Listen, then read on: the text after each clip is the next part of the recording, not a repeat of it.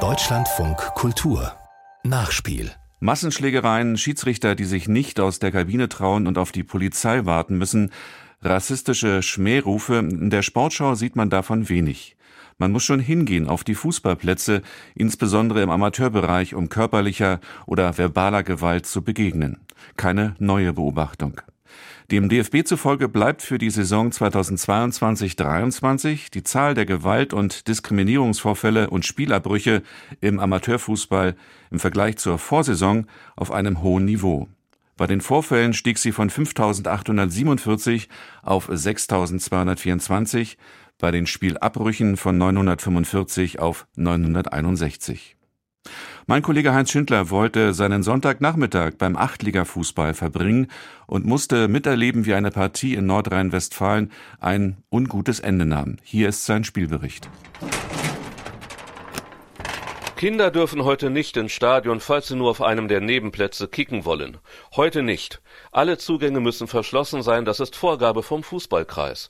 Nur an einem kleinen Kassenhäuschen geht es hinein, an dem die 85-jährige Kassiererin seit Ewigkeiten ihrem Ehrenamt nachgeht.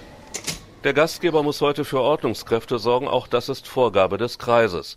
Leider wird nicht gesagt, wer das finanziert. Der Verein ist klamm wie so viele Amateurvereine überall im Land, also streifen sich zwei aus der Abteilung Ü70 noch eine Ordnerbinde über den Ärmel. Es reicht doch schon, dass der Schiedsrichter heute teurer wird als üblich. Statt wie sonst aus den umliegenden Gemeinden der Stadt sind das heute 150 Kilometer An- und Abreise, aber er hat einen Posten beim Verband und gilt bei besonderen Spielen als besonders besonnen.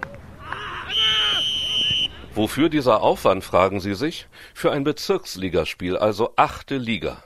Der türkische Traditionsverein der Stadt ist zu Gast. Tradition in mehrerlei Hinsicht. Seit bald 50 Jahren besteht er und politisch gilt er auch eher als traditionell, um das mal moderat zu formulieren. Aggressiv wird es unvermutet eine halbe Stunde vor dem Spiel an der Kasse. Junge Frauen dem Gastverein zuzuordnen verlangen lautstark freien Eintritt, weil sie Frauen sind und das bei ihrem Verein so üblich wäre. Der Geschäftsführer 72, der am Spieltag auch Kartenabreißer ist und heute auch noch eine von zwei Ordnungskräften, sagt ihnen, dass sich Frauen hier sonst eher über den ermäßigten Eintritt beschweren würden und genauso viel bezahlen wollen wie ihre Männer. Für diese Frauen ist das kein Argument. Ihre Begleiter beruhigen, bezahlen selbstverständlich, einer entschuldigt sich für seine Frau. Und dennoch hängt nun eine gewisse Anspannung in der Luft, bis das Spiel beginnt. Der Anhang der Gäste ist in der Überzahl, 150 Zuschauer werden es insgesamt sein, das Dreifache des üblichen Zuspruchs hier. Was ist mit der Gedenkminute wegen Israel? Kurzes Beratschlagen des Vorstandes. Ist das eine Vorgabe oder eine Empfehlung? Rücksprache mit dem Schiedsrichter, der die Stimmung vor seiner Kabine mitbekommen hat. Wenn ihr nicht drauf besteht, müssen wir das nicht machen. Erleichterung, denn nach den Eindrücken der letzten Minuten weiß keiner, ob das ruhig bleiben würde. Ist das feige? Ja, vielleicht. Ist es pragmatisch? Ganz bestimmt. Und Hand aufs Herz, man weiß ja auch gar nicht, wo sich die türkischstämmigen Spieler der eigenen Mannschaft politisch verorten, von dem Neuen aus dem Libanon mal ganz zu schweigen. Endlich beginnt das Spiel, die entspannteste Phase des Nachmittags. Die Gäste gewinnen in der Nachspielzeit, feiern das ausgiebig, vor allem die Ex-Spieler des Heimvereins in deren Reihen und deren Anhang natürlich auch was die Freundin eines Spielers der Gastgeber auf 180 bringt. Die sollen dahin abhauen, wo sie herkommen. Sie meint wohl nicht das andere Ende der Stadt und wie dumm diese Äußerung ist, sehen alle, nur sie selbst nicht. Einer der Gäste ordnet den Spruch fälschlicherweise der Mutter des einheimischen Torwarts zu und geht auf die Dame los. Vier andere Männer sind solidarisch, worauf die Spielerfreundin noch nachlegt, was ich hier aber nicht zitiere. Der Mann der Torwartmutter wiederum bietet den fünf Gästen an, sie einzeln zu verprügeln.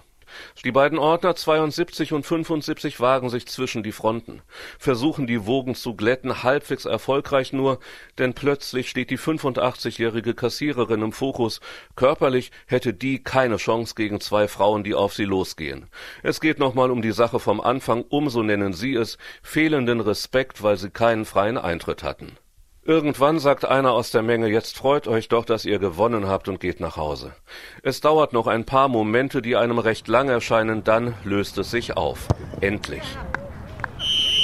In der Erhebung der Innenministerkonferenz über Gewalt im Amateurfußball hätte dieser Nachmittag übrigens keinen Niederschlag gefunden, da keine Polizei hinzugerufen wurde.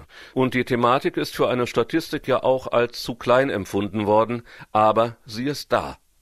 Und wer sich mittags noch gefragt hatte, weshalb denn diese ganzen Vorkehrungen und Vorgaben sein mussten bei einem Spiel der achten Liga, der weiß es eine halbe Stunde nach dem Abpfiff ganz bestimmt. In zwei Wochen kann sich ein anderer Gastgeber darauf freuen, 14 andere Vereine im Laufe der Saison.